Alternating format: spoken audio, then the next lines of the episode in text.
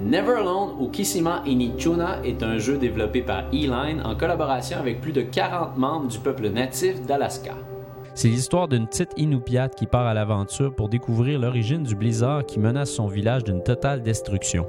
Elle y parviendra à l'aide d'un renard polaire au pouvoir surnaturel. Tout ça raconté par l'aîné, comme il est coutume dans la communauté autochtone.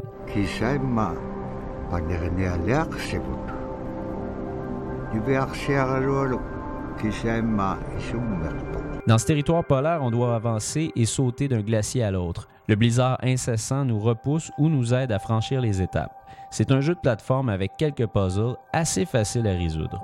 Notre héroïne détient un bola, une arme utilisée pour la chasse qu'elle peut lancer un peu partout pour atteindre la glace. Cette arme ne lui sert pas vraiment contre ses ennemis. En effet, on ne confronte pas les ennemis dans Never Alone. Quand on en voit un, il est temps de s'enfuir.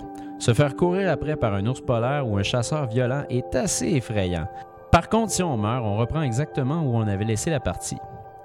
Notre renard a des pouvoirs surnaturels, ce qui lui permet d'entrer en contact avec des pièces mobiles dans le niveau. Des esprits du Nord. Il peut déplacer des objets pour aider la petite Inupiat à se rendre au point B. On sent un réel lien entre la petite fille et le renard grâce à l'excellent travail d'animation et les petits bruits subtils d'interaction entre eux.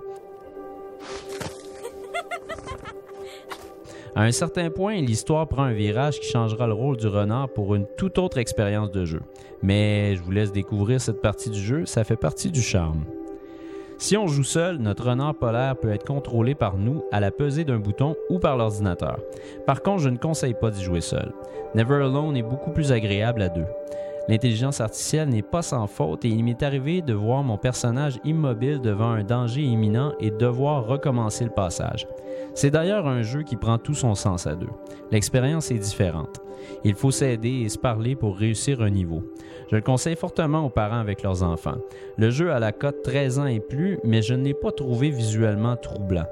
Il n'y a pas de sang, mais oui, nos héros peuvent mourir et quand ça arrive, ils tombent dans une profonde tristesse. En plus de nous faire vivre une histoire unique, le jeu nous offre des capsules sur le peuple natif d'Alaska et les inspirations derrière chaque niveau du jeu. C'est très intéressant et bien réalisé, aussi bien intégré. On peut y accéder à tout moment et le jeu ne le force pas. C'est seulement si ça nous intéresse.